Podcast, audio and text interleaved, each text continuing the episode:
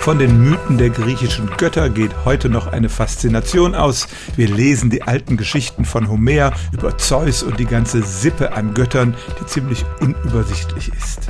Für uns sind das heute abenteuerliche Geschichten, aber die alten Griechen haben ja wirklich an diese Götter geglaubt und die Frage ist, gibt es das heute noch? Eine Kontinuität vom Altertum bis heute gibt es nicht.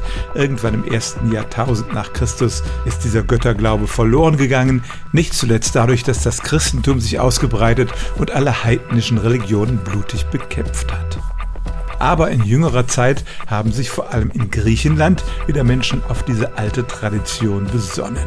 Das hat ein bisschen auch was mit griechischem Nationalismus zu tun, aber seit 2017 ist der sogenannte Hellenismus in Griechenland wieder eine anerkannte Religion. Schon im Altertum gab es keine verbindlichen Maßstäbe, was jemand zu glauben hatte. Es gibt auch keine heiligen Bücher dieser Religion. Und insbesondere verspricht sie auch ihren Anhängern nicht, dass sie nach dem Tod weiterleben werden.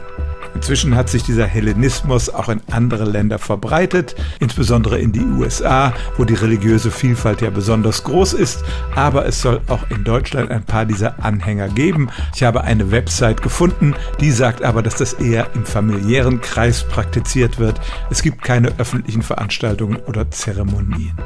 Also der Hellenismus ist auch in seiner Heimat Griechenland noch immer eine Minderheitenreligion mit ein paar tausend Anhängern, aber tatsächlich gibt es heute wieder Menschen, die die alten griechischen Götter verehren.